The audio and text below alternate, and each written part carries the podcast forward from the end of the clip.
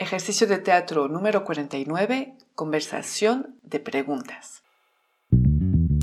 En Teatro para Llevar propongo ejercicios de teatro a quienes lo enseñan, pero también a cualquier maestro, educador, coach, madre o padre de familia. Ejercicios para todas las edades que permiten aprender y trabajar en uno mismo de una forma divertida. Les compartiré mi experiencia y lo que cada actividad aportó a mis clases y algunas anécdotas. Así que levantemos el telón.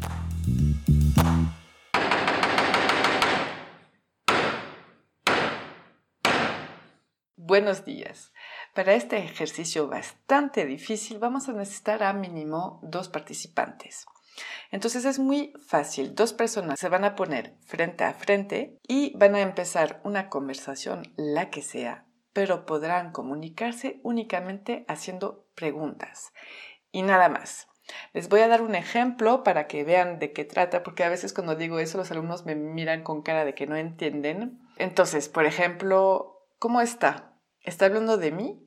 ¿Por qué vine acompañado? ¿Qué le hace decir eso? Etcétera, etcétera. No voy a decir más, estoy intentando haciendo lo más sencillo posible para que lo hagan y no tengan influencias. Las variantes para este ejercicio, pues el primero sería poner frente a frente entonces dos personas, ¿no? Y cuando una pierde, o sea, cuando una dice una frase y que no es una pregunta, la reemplazamos por otra persona y siguen, ¿no?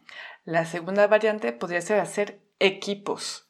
Claramente, de dos, tres, cuatro personas, porque es un ejercicio difícil y solo una persona de, cada equipo puede hacer la pregunta. Pero antes pueden platicarlo y buscar una respuesta y decir una pregunta en común. Otra variante podría ser de hacerlo por escrito. Si necesitan un momento de tranquilidad, puede ser interesante que sea como mandarse una carta y que regresa. Eh, por ejemplo, en clases de maestros de idiomas, cuando hacen ejercicios, por ejemplo, si quieren enseñar cómo hacer preguntas, puede servir muy bien este tipo de ejercicio y se puede hacer por escrito. Mis observaciones durante este ejercicio. Es un ejercicio, como dije, bien difícil, pero no es imposible. Es un reto que pide mucha concentración y en general eso es lo que les gusta Muchas veces pierden rápidamente, así que quieren volver a empezar para volver a retarse, como en los videojuegos, cuando uno pierde quiere volver a hacerlo para ya lograrlo. Cuidado, las preguntas tienen que realmente ser preguntas, no se vale frases del estilo, ya no me acuerdo cómo se dice, ¿me podrías decir? No, no se puede, tiene que ser toda la frase una y misma pregunta. Otra cosa, a veces cuando no encuentran, se inspiran en lo que acaban de escuchar. Entonces vuelven a hacer la misma pregunta. Por ejemplo, ¿tienes hermanos? ¿Y tú tienes hermanos? Bueno, realmente intento no dejar pasar ese tipo de cosas, a menos que los veo muy, muy, muy atorados, pero no, no se puede hacer frases con poniendo al final, ¿y tú? ¿No? Este tipo de, de cosas no se puede hacer.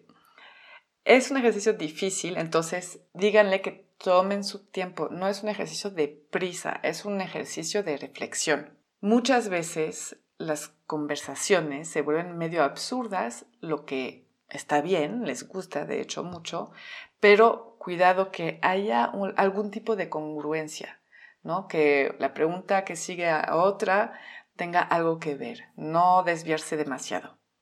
Y es un ejercicio que pues claramente no tiene que ser uno super actor para llegar a hacerlo. Así que todos pueden participar y no siempre nos sorprenden los mismos.